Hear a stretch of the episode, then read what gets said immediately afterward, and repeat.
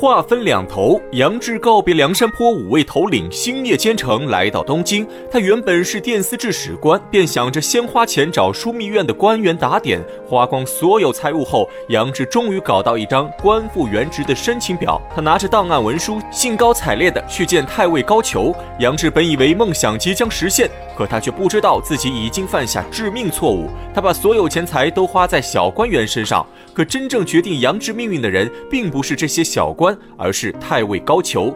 高俅本就贪婪爱财，他一看杨志空手拿着文书就想官复原职，高俅心中大怒，当场将杨志怒骂一通。骂完后，直接在杨志的申请表上批了一个“罪责虽免，但难以委任，永不录用”。就这一句话，直接断了杨志在东京继续做官的梦想。杨志一听，如遭雷击。他本想官复原职，光宗耀祖，没想到计划不周，判断失误，先前的所有努力全部化为乌有，包括自己辛辛苦苦积攒下来的一担钱财，这正是赔了夫人又折兵。杨志钱财都已花光，可事情却没办成。如今的杨志身无分文，连晚上住客栈的钱都没有。走投无路之下，杨志想起身上还带着一口家传宝刀，便有了卖刀的念头，想着用宝刀换点盘缠，好去别处安身。就这样，杨志抱着家传宝刀去集市上大声叫卖，可一连过了两个时辰，都无人问津。杨志眼看这样下去不是办法，灵机一动，在街上耍了一套刀法。只见刀光纵横，大开大合，宝刀破空之声犹如虎啸龙吟，再配上杨志的潇洒身手，更是精彩绝伦。旁边行人围了一圈，纷纷叫好。杨志耍完一套刀法，刚要开口卖刀，面前突然有一人大喊一声：“大虫来了！”众人一听，惊慌失措，拔腿便跑。杨志初来此地，不知深浅，还在心中纳闷：东京守卫森严，哪有什么大虫？眨眼间，众人走得一干二净，只剩下杨志孤身一人站在街上。他收起宝刀，准备换个地方叫卖。一转身，却发现面前不知何时来了一个大汉。此人相貌丑陋，身材矮小，往杨志面前一站，一阵酒气扑鼻而来。杨志不认识此人，看他喝得大醉，有心想绕道离开，却被大汉拦下。此时的杨志还不知道自己惹上了大麻烦。这个壮汉名叫牛二，是东京有名的泼皮无赖，平日里带着手下到处强取豪夺，犯了好几起案子。可因为牛二为人圆滑，深知底线，每次作案都是点到为止，连开封府都没办法判他重罪。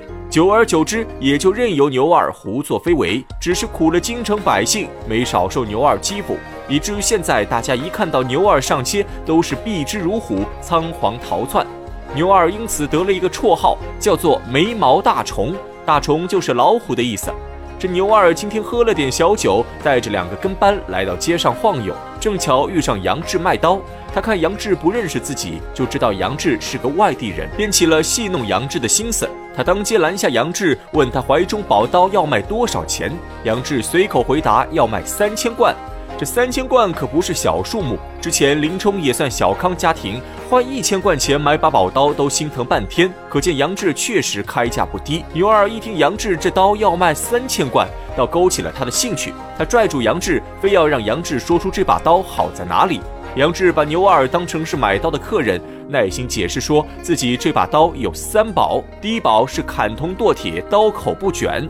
牛二一听，心中不服。他自认见的世面不少，削铁如泥的宝刀倒是听过，可他从未见过。牛二便觉得杨志是在吹牛，直接拿出一摞铜钱摆在桌上，让杨志当场验刀，并表示如果杨志所言不虚，他愿意出三千贯钱买下此刀。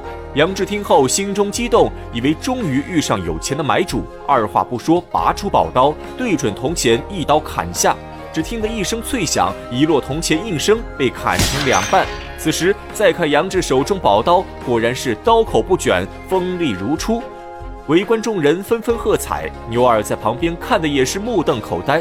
可他心思灵活，开口转移话题，又问杨志这把刀的第二个优点是什么，绝口不提刚刚说的买刀一事。杨志有心要再卖弄一番，开口告诉牛二。这把刀第二宝就是吹毛得过，意思就是一根头发放在刀上，只要轻轻一吹，就可以从中切断。牛二一听，兴趣更浓，在围观路人头上拔下一撮头发，他亲手拿着放在刀上。杨志站在原地，鼓足腮帮，照着刀口用力一吹，只见这一缕头发果然从中分开，断成两截。围观众人纷纷鼓掌喝彩。牛二心如明镜，已经看出这确实是一把宝刀，便起了强夺的心思。当下不动声色，又问杨志：“这刀的第三个好处是什么？”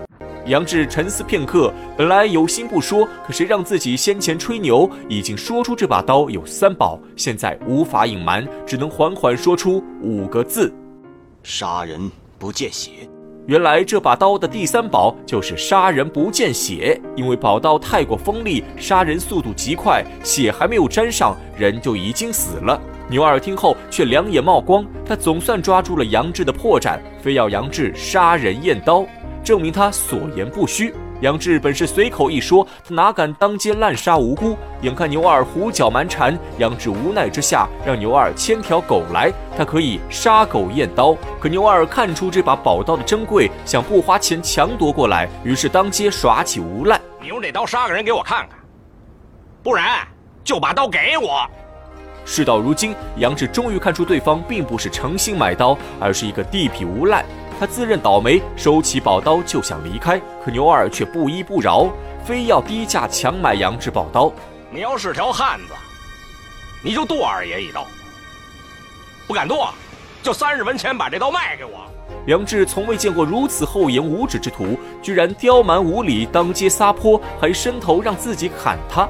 杨志是一代名将之后，铁铮铮的一个热血男儿，如何能忍下这口恶气？眼看牛二缠住自己不放，还开始动手动脚，杨志怒从心起，一把将牛二掀翻在地。牛二却不知羞耻，爬起来拉住杨志，抢夺宝刀。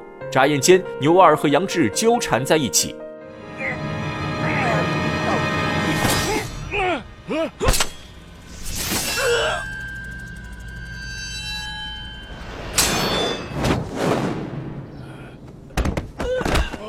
杨志血性迸发，宝刀一翻，将牛二当街斩杀。此时再看他手中宝刀，果然是杀人不见血，刀上没有一点血迹。这牛二欺压乡邻鱼肉百姓，如今死在杨志手中，做了试刀之人，也算是死有余辜。周围众人看到牛二惨死，一个个是又喜又怕。高兴的是恶人已死，可害怕的却是连累自己。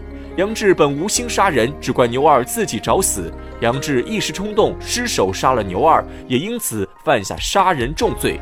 这杨志确实是个光明磊落的好汉。他虽然杀了牛二，可心中并不后悔。他只是担心牵连周围众人，便决定主动去衙门自首。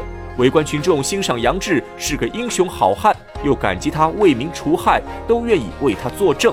于是，一群人拥着杨志赶往开封府。杨志这一去，命运如何？且听下回分解。